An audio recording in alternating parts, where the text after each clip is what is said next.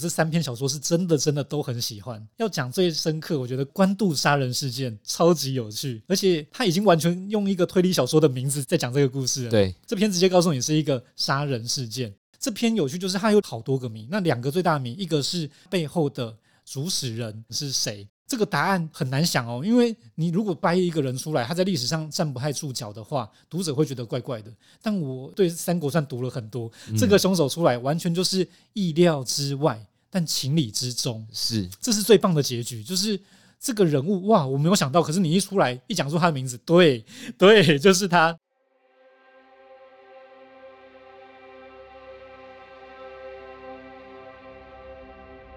欢迎收听《迷成品 Podcast》。今天读什么单元？在每一集节目里，我们精选一本书，邀请来宾深度分享，也聊聊这本书带给我们的阅读趣味、启发与思索。大家好，我是子瑜。我们曾经在《二眼成西》这个单集里面听到张贵兴老师说：“当历史模糊不清的时候，阴影重重的时候，正是小说家进场的时候。”本集要聊马伯庸所诠释的三国。而三国时代中著名的人物，例如曹操、刘备、周瑜、孔明等等英雄豪杰，他们今天哦都不是故事的主角。我们要阅读配角们的人生，《三国配角演义》。和我们一起聊的是历史 YouTuber 说书人柳玉，欢迎今天的来宾柳玉。柳玉你好，你好，主持人好，听众朋友好。在认识《三国配角演义》之前哦，想先跟柳玉聊一下您跟三国的渊源。初次认识三国是因为什么媒介呢？我非常非常喜欢三国嘛，现在说书也是说三国故事为主。最初最初的话是小时候读有注音版本的《三国演义》，以前的娱乐很少，对我来说看课外书就是很大的娱乐，很大的享受。那家里就是爸爸妈妈会买那种有注音版本的，像是少年文学名著啊。所以那个《三国演义》超级薄，明明就没有把所有故事都放进去，可是小时候看就津津有味。哇，刘备、关羽、张飞，哦，曹操好可恶，什么什么。我跟你类似，我那个时候就变成是漫画这样子，就是会有那种成语典故，比方说七步成诗啊、曹冲称象这样子，然后就是会有那种漫画在里面。它其实故事也不是完整的，它就是片段片段这样，一个一个小故事。哎，没错。可是我觉得很珍贵的那个回忆，是因为那个时候的娱乐就真的不多，然后即便是杂志。即便是漫画，它也不会真的多到不行，所以那个时候你就是很珍惜的看，看好几次都可能，对不对？你会一页一页看，一格一格看，看完还重看。像那个注音版的《三国演义》，我看了好几遍啊。哦，我长大一点点之后，我家就开始有 PS Two，然后我妈就买了《真三国无双》给我。然后我对于英雄豪杰和配角的区别就来自这里啊，就是。好像蜀汉比较帅一点啊，然后曹操的那个曹魏的阵营就比较嗯邪恶一点点。像赵云多帅啊啊，关羽多帅啊！没错没错啊，因为你的频道其实也是有很多真三国无双的那个素材在里面嘛。那我想问你，因为喜欢是一回事，那是什么原因让你觉得说啊，我要以三国为题材来制作影片呢？其实这件事还蛮后面才决定的，我也不是说我，比如说高中跟大学对这个东西超级有兴趣，这真的算是有一天刘备找上门的感觉，因为我只是很突如其来的想说，哎，以前都看《三国演义》的那种不完整版，对，那其实现在看得懂文言文，而且《三国演义》的原文也不是很纯的文言文，是那种文白交杂，没有很难看得懂，但是很长嘛。我记得是大学的时候，想要把它从头到尾看一遍。看完《三国演义》，我又去看了历史啦。《三国演义》是小说，但看完小说后，我又去看了《三国志》正史。那两个都看，我发现哇，我心中的三国觉得更有趣、更完整。就是一边是创作嘛，一边是这个历史文字。那我就觉得，我想把这个感受到那种喜悦。我说刘备找上门的原因，就是我发现正史中的刘备。比小说中更夸张，比如说小说会觉得刘备就是好像运气蛮好的，对不对？常常都有人帮他嘛，一下关羽、张飞帮他，然后仁义之士，对，然后什么诸葛亮帮他，好像他运气都很好。可是我看到历史中就是觉得，哇，刘备这个人好扯哦，他一直不放弃，一直一直打败仗，但他一直一直跟部下号召他们嘛，给他们信心喊话嘛，就是一个很有魅力的领袖。这个在现代绝对是网红，就是一堆人都跟着他嘛，就很有魅力。所以我发现，哎，其实他的魅力是不是？是只是说漂亮话，他是用行动，因为自己一个人可以想象，你创业创业十年都没有成果，要放弃了吧？刘备十年二十年都不放弃，那我觉得哇，而且刚好后来也有有点年纪了，就觉得这个人真的很了不起，所以就想把这些故事，那当然除了刘备，还有很多人都是，嗯，历史跟小说加起来以后，发现哇，形象更丰富，所以我就想要讲这样的故事。你刚才提到历史跟小说这两个之间的对比啊，嗯、就我觉得我们在读历史的时候，总会发现你刚才说的小说，或者是说一些拜官野史啊、嗯、八卦，啊、它比正史有趣的多。嗯、那其实《三国演义》和《三国志》的对比就是这样子啊。那依你刚才的观察，你会觉得说《三国演义》的魅力在哪里呢？其实对我来说，两个东西都很有魅力，就是小说跟历史都有魅力。嗯、但如果要说《三国演义》最大的魅力，就是它把角色写得好活。其实《三国志》这个历史，我先简单讲一下，他每一个人物传记都很精简，那你就会觉得，哎，他是死的。虽然我们知道这个人物是确实存在的，可是小说把关羽写了一个什么丹凤眼、卧蚕眉，然后身高多高啦，啊，长什么样子，身上穿什么都讲给你听，你就会有画面嘛，你就会有形象。虽然那些东西其实都跟历史是完全没有证据的，嗯，没错，小说家自己编的，可是编完以后，我们脑中的关羽。就长那样了，青龙偃月刀、啊、这个东西不会在《三国志》出现的。对，然后吕布长得威风凛凛、方天画戟，那些都是《三国演义》写的。那如果没有这样写，其实我们现在脑中或者你说那些电玩是做不出来的。电玩的那些都是照着小说文字做的、啊，一定的。所以他让人物活过来以后，我觉得第一点是这个。那再就是，我觉得，当然乍读《三国演义》，很多人会觉得说，演义好像就是帮刘备阵营美化，帮刘备阵营讲话。那因为我自己是喜欢刘备阵营的，我觉得这件事当然存在。可是对我来说，演义并不是说拼命的宣扬仁啦、义啦这种很八股的东西。我自己觉得，演义一个最大的魅力是两个字：英雄。他把英雄承接刚才那点，就是让人物活过来以后，他让那些英雄的形象真的存在我们心中了。比如说，你原本看历史文字，可能也会觉得啊，刘备跟关羽有厉害的地方。嗯，可是小说中的关羽真的是帅到不行，那个英雄感，而且他其实完全是把正史搬过来的。像关羽在万众之中刺颜良，斩其手环，这个是历史文字。嗯，但是小说，你看这刚刚那一段怎么演啊？才几个字就讲完这件事了。那小说把它讲得很大场面嘛。把那整件事描绘出来，你就觉得哇，帅翻了！对于我们当初小男生来说啦，真的是帅翻了。温酒斩华雄，对，虽然华雄其实在历史中不是他斩的。嗯，那也不只是刘备阵营，因为我说的这个英雄，概念那两个字，你会发现哇，江东英雄好多，江东多才俊。然后曹操那边哇，你也不得不佩服他，曹操好厉害，好多谋略。嗯，所以这些东西其实，而且在最原版的《三国演义》，并没有特别丑化曹操。是后来有随着年代嘛，会慢慢开始越来越遵从仁德，有去修改。其实《三国演义》是有好多个版本啦。那我会觉得刘备啊、曹操啊、孙权跟下面他们旗下的人，很多英雄都是因为小说、因为演义而活过来的。那我接下来想要进入马伯庸所打造的这个配角演义啊，嗯，《三国配角演义》就像刚才提到的，就是里面。我们所说的英雄豪杰，就像刘备，就真的只是出现一下下而已。就但是阅读本书的时候，你还是会去赞叹作者他的功力。怎么说呢？他利用有限的正史啊，把人类对于那种权谋的追求，是对忠义的想象，然后用人性去拼凑出这些配角的故事。就像刚才提到，嗯，陈寿的《三国志》其实很片段，就几句话，几句话就把一个战争太简练了，没错。但是中间会有一点点矛盾之处，马伯庸用想象力把他们连起来。对，以马谡失街亭为例，他用《三国志》有限的描述去推测说，诶，马谡他上山扎营这个决策是否合理？还有说诸葛亮挥泪斩马谡的这个真实性，并且他在这个暧昧不明之处啊，把它连贯起来，和多年后蜀国另外一件大事做连接。哎，这边想问一下刘玉，读到这里的时候，你的感想是如何？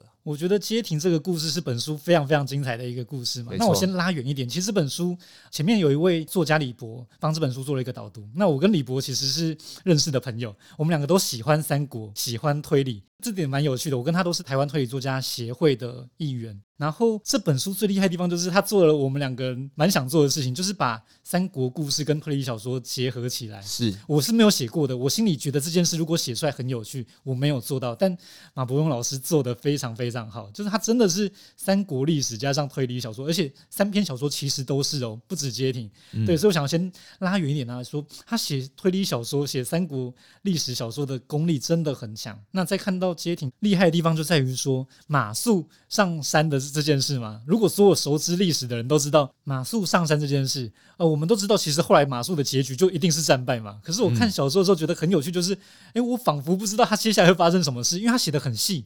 对，他把那个什么勘察啦、探子回报啦、马谡怎么决定说啊，这个地方不要守，我们上去山上守，其实有很合理的解读。没错，如果你看历史就觉得笨蛋，这个人怎么会跑上山？因为上山的话，水源就被断了。对，可是小说中有说马谡有注意到这件事，他有注意水源，他也有注意王平这个将领。总之，他做了很多准备，只是都被魏国一一破解，那就好看了。因为原本我们觉得是一个笨蛋做了错决策，所以输得很轻松。嗯，但其实是。双方是斗智你来我往的，光是这点还没有进入到剧情的高潮，我就觉得很好看了。那后来马谡大家都知道啊，失败了，战败了。但历史有趣的就是，历史中写马谡也真的写的有点暧昧，好像孔明斩了他，但又说好像他下狱，下狱就是住在牢里。那又说他好像曾经逃亡，哎啊，怎么有三种版本？那小说中就是写出来了嘛，就是写出他确实有逃亡，但是又被逮到什么的。我觉得这个剧情帮历史做的补充，好像真的是可以接受的，好像他真的看到这件事一样。对，他讲的好像真的一样，欸，哎，我就很佩服，就哦，居然能把它全部串在一起，而且他不是胡诌的，他是真的看到了正史的。矛盾之处，然后加以利用。嗯、对，就如果说正史其实真的有点暧昧嘛。更神的是，其实他后来把时间跳到多年之后，再把马术整个事件画上一个结局嘛。这边可能要跟读者朋友说一声不好意思，我们会讲到一点关键剧情。哦，没错，就是其实后来有一个大人物嘛，蜀汉的费祎。费祎他其实在历史中是被刺杀身亡的。历史中就是有一个魏国的投降人士。杀了他，嗯，那这个东西不存在爆冷，因为历史中就是这样。可是，在小说中就是有一个解释说，哎，这个刺客还不是单纯的刺客，他杀费禕是背后有一个阴谋。那我觉得这个阴谋也是完全是想象，完全没有历史的证据。可是我会觉得，哇，你这样编，看到结局忍不住要拍个手，要鼓掌一下。而且他那个时候其实除了费禕，除了马謖，还有很多其他人，比方说王平，还有姜维，他们每个人都有各自的盘算。然后作者居然能把这些全部都兜在一起，对，然后最后我认为是为每个事件画下一个合理的解释。我觉得哇，还是说其实真的就是这样的？我觉得最妙的地方就是历史中真的有讲到说姜维跟费祎好像有一点小矛盾。那我个人解读是小矛盾，不是真的说两个人有仇。嗯、可是小说中的另一个解读，我这边就不完全说完，大家可以自己去看，也很合理，也很有趣。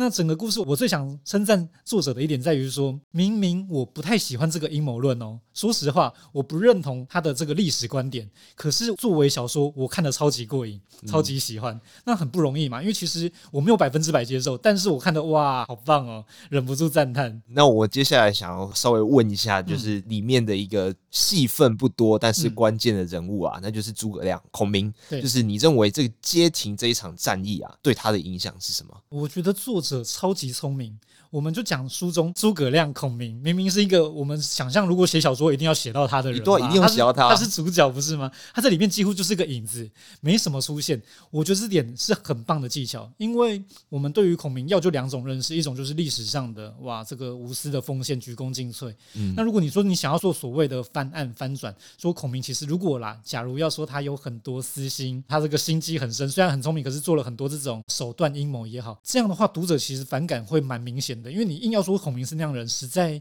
不太像。那好啦，你不能写历史的形象，你也不能写一个新形象，那干脆不要写。我觉得作者很聪明，就是这样子。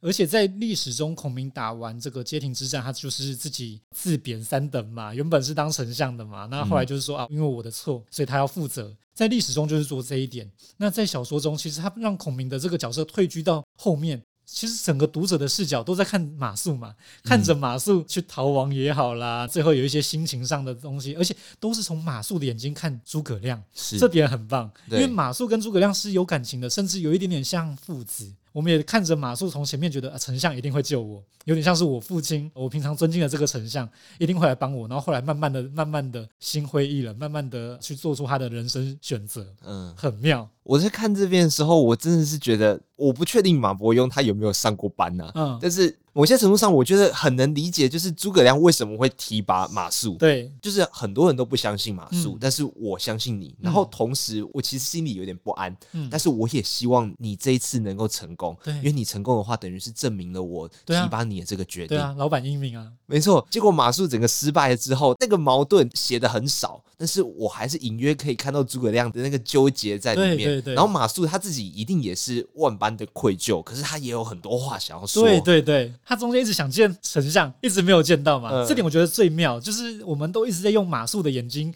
去想象啊，去看诸葛亮，这样子我觉得是最好的笔法，比起你直接写。嗯、所以我说这篇小说是真的精彩。那我们讲完了街亭之后，书中你对于哪个篇章的印象，你觉得是最深刻的呢？我这三篇小说是真的真的都很喜欢。要讲最深刻，我觉得官渡杀人事件超级有趣，而且他已经完全用一个推理小说的名字在讲这个故事了。对，这篇直接告诉你是一个杀人事件，然后就好像有侦探嘛，对不对？好像有凶手嘛，因为这是符合我们对于一个所谓的杀人事件的想象。刚刚虽然我说姜维，我会觉得在这本书中无法完全说服我，但是其实绝大多数的每一个人物里面写的很多人物，我都觉得作者对历史真的读得很深，真的很会玩。那我，嗯，比如说我们讲官渡杀人事件里面担任侦探的角色，就叫做任俊。任俊绝对是个小人物，就是一般不是熟读三国人根本就不知道他是谁。在真《三国无双》这款游戏里面，他是没有脸的。对，没有脸的，我们就叫做小人物嘛。嗯，没错。所以他完全就是配角演义里面的配角，没错。但是历史中他是怎样的人？他是一个运粮，然后在那边需要做一些计算、做后勤的人，所以头脑清晰。是我讲一段历史文字，他叫做宽厚有度而见事理。他这个人个性是宽厚的，但是他看事情一针见血，讲话很有条理，这都是侦探的要素啊。然后他还有说没有所成，太祖多善之。他常常跟曹操分析事情的时候，曹操都说他讲得很好。嗯，诶，完全就可以担任侦探。然后最有趣的是，侦探有很多种类型，有的侦探可能就是要穷追不舍去找真相，但是他个性宽厚这点在故事中超级合理。他确实是要去挖掘真相。但是他不是那种把凶手逼入死角的侦探，他是一个用温暖的角度在理解这件事情。对，最后甚至好像还帮忙掩饰了什么。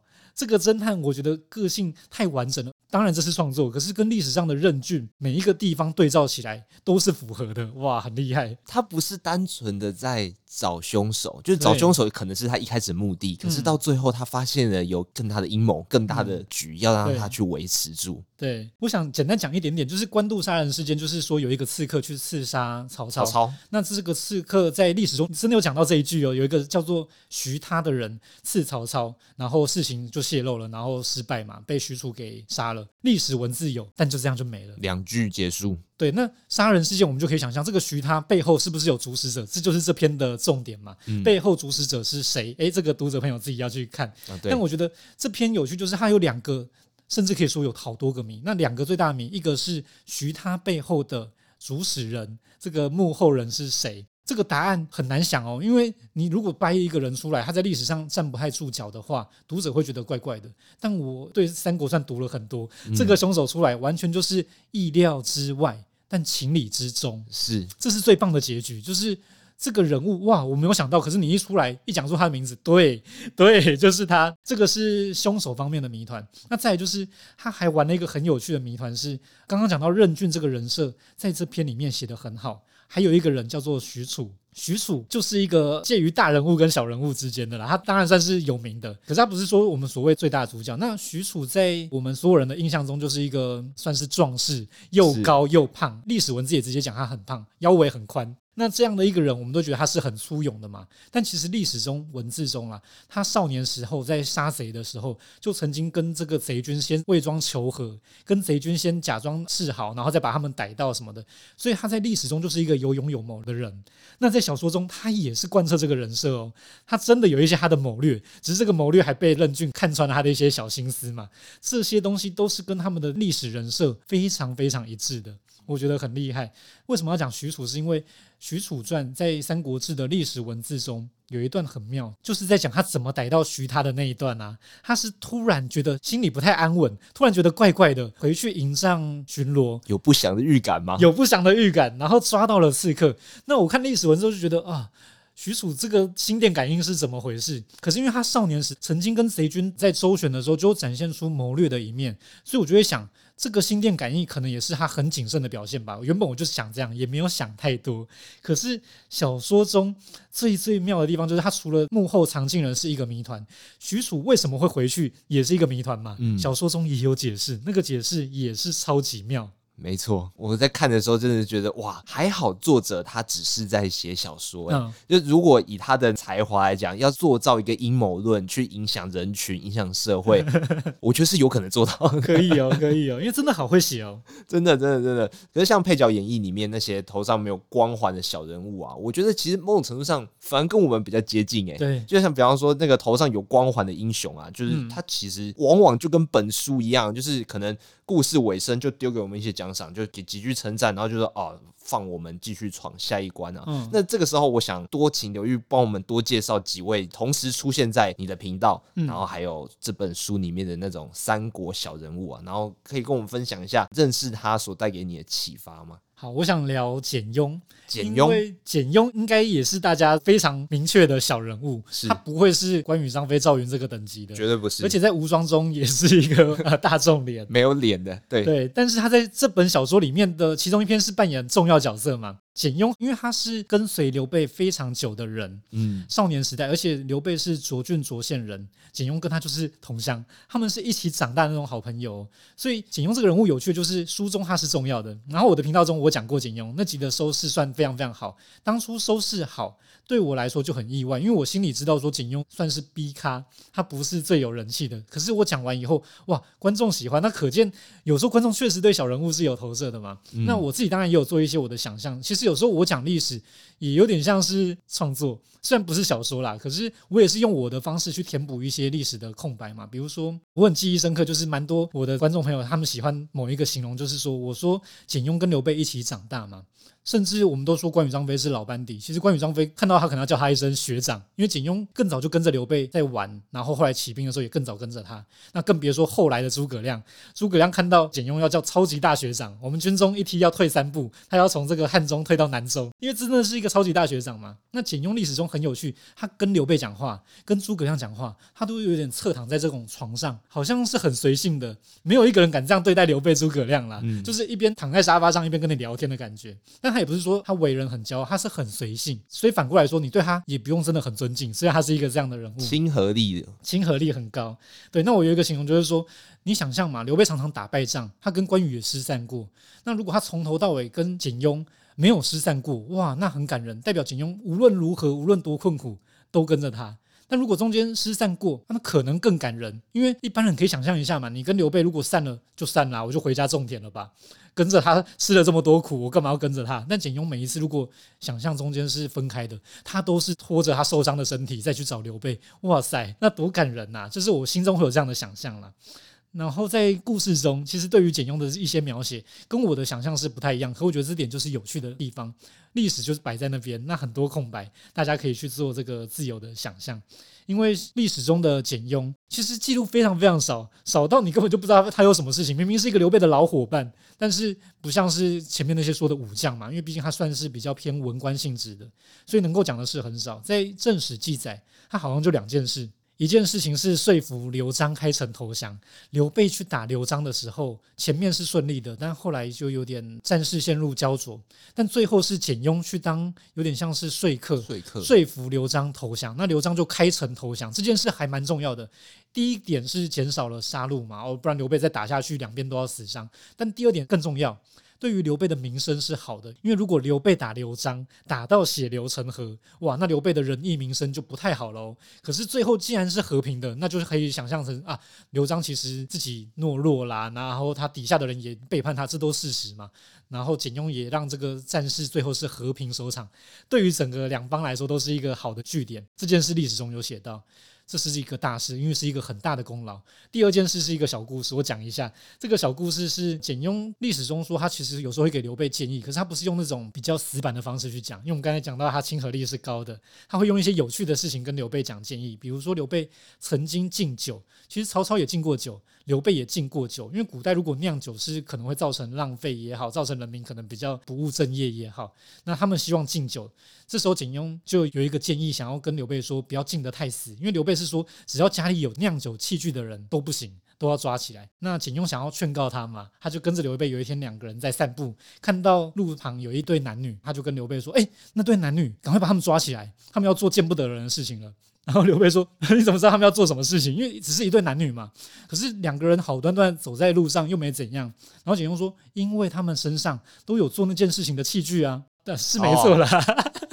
就是景雍好像是在讲黄色笑话，哇，这个是黄色笑话的始祖啊。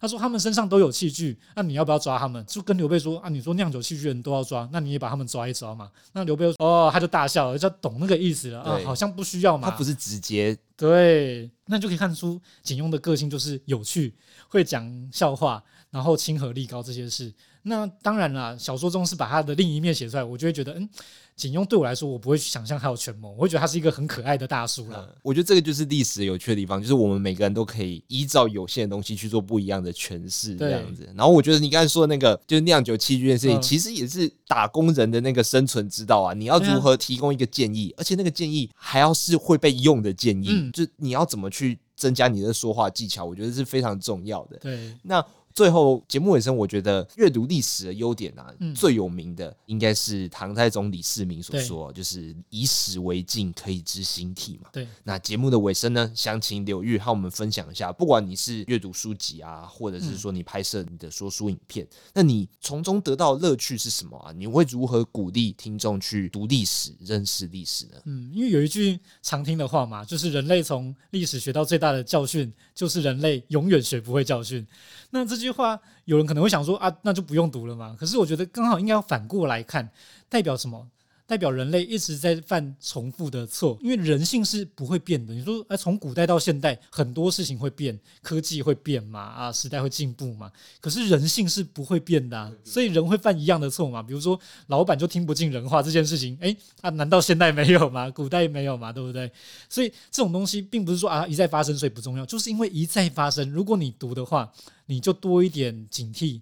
你就多一份可能会更知道要自省的这一面，所以我觉得读历史对我来说很享受，而且有两个很重要的启发，一个就是刚刚说到的，我们可以学到教训，但是第二点可能也不要讲这么效益哦，一定要有用才要读历史。我觉得不用说效益，光是像前面我最初分享到的，我看到刘备一直打败仗不放弃，中间读整个刘备历史、刘备传，我都想说你赶快放弃好不好？你这么辛苦，就是一次又一次都在死亡边缘。然后还是要做这件事，那我就会想，其实像我经营频道也好，当然中间也会有一些低潮嘛，哦，有顺利的时候，有一些挫折的时候，有时候你可能也会被一些读者攻击，有时候可能会也不见得是外界会自己做到，诶，我这样做真的好看吗？会不会其实没什么意义？但是每一次看到刘备，我就觉得说，诶，你心里相信这件事，你就应该要去做下去，只要你还有那个热情，只要你觉得这件事情是你想要做的。那我当然就该做，所以受到挫折的时候，看到刘备的故事，我就觉得哇，好受鼓励。那当然是我啦，因为我就是真的是呃死忠的刘备刘备粉丝。对对对对对。你如果生活在三国时代的话，你的那个衣服全部都是绿色的，都是蜀汉这样子。我就是浪漫梦想派，就是觉得哦，刘备啊、诸葛亮啊这种，你说他们当然都是某种程度上可能也是为了自己没错，可是那个东西我觉得更多的是不要讲为人民，好像有点太虚伪。为了梦想，他们真的是对于梦想。一生在贯彻的，那我就觉得啊，对于一些追梦的人、有理想的人，或者不要说很远大的梦想，光是我们生活中也有很多上班也好，因为我也曾经做普通的上班族，生活中都有很多困顿啊。但是你看到他们一些精神、一些情操，你就觉得有时候好像可以放下那种上班的苦也好，或心里的苦，看看古人，我们有很多跟他相同的这种低潮嘛。但是他们都过来了嘛，我们可以从中得到一些能量啊。没错，我们可以从英雄豪杰身上得到领悟，但是我们也仍然可以从三国里面那些配角里面得到更多的投射哦，甚至还有一点励志的感觉，对不对？那我想说，尽管本书充满了想象力和阴谋论，但是作者他对于正史的考究还有人性的理解上面，仍然撑起了他的说服力。因为好的阴谋论，它其实是不会让人家觉得讨厌的，它可以让书中的情节成为众多平行宇宙的一个可能。而当时到底发生了什么，我们永远无从得知。但真相好像不是那么重要了，至少我们得到了好故事。今天的节目就到这里，邀请大家到诚品书店全台门市，或者是点阅节目资讯栏的诚品线上书籍连接，查找瑞声文化出版的《三国配角演义》。如果你喜欢这集内容，请订阅我们的频道，或者是在收听平台给我们五颗星，还有推荐给朋友。说书人柳玉的 YouTube 频道也非常推荐，欢迎大家去看。感谢，谢谢大家收听，也谢谢今天的来宾说书人柳玉。我们下次见，拜拜，拜拜。